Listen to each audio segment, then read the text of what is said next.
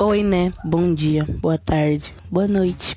Sou Jéssica, oitavo ano da Escola Seno.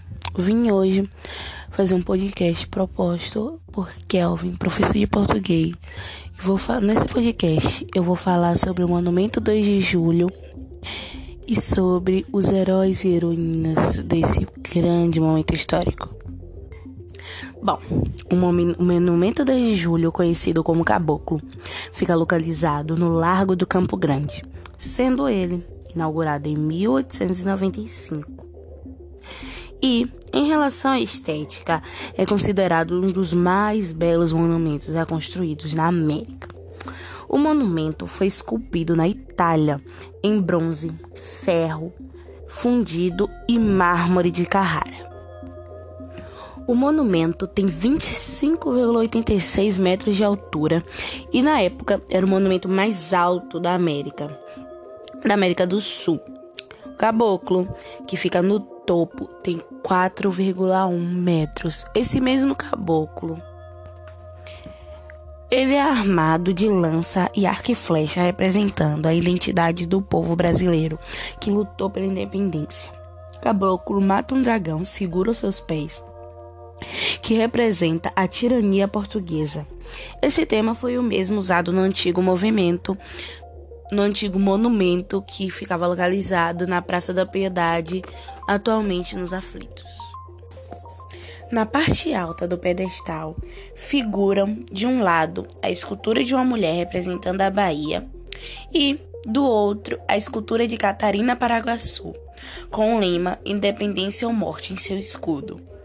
Em um patamar médio do pedestal, esculturas representam os rios São Francisco e Paraguaçu.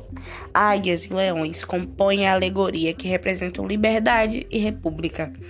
Embaixo, oito candelabros de 7 metros adaptados para iluminação a gás são do artista. Essas esculturas são do artista italiano Giuseppe Michelucci, fundidos em 1891 em Pistoia, na Itália.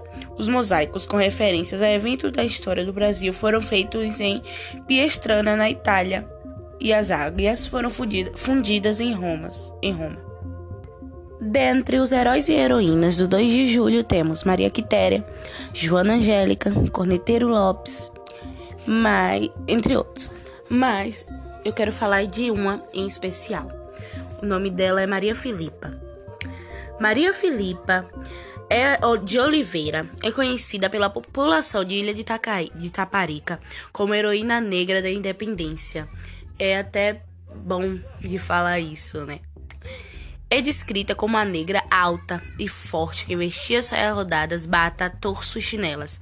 À frente de um grupo de mulheres e homens de diferentes classes e etnias, fortificou as praias com a construção de trincheiras, organizou o envio de mantimentos para o recôncavo e a vigilância das praias, feito dia e noite a fim de prevenir o desembarque de tropas inimigas, além de participar ativamente de vários conflitos. Liderou aproximadamente 40 mulheres na defesa defesa das praias de Taparica armadas com peixelhas e galhos de cansanção. Surravam os portugueses para depois atirar fogo aos barcos usando tochas feitas de palha e coco de chumbo. É, é uma heroína que realmente dá gosto de se falar e que deveria ser mais conhecida por todas as pessoas. E esse foi o podcast. Beijo, até a próxima.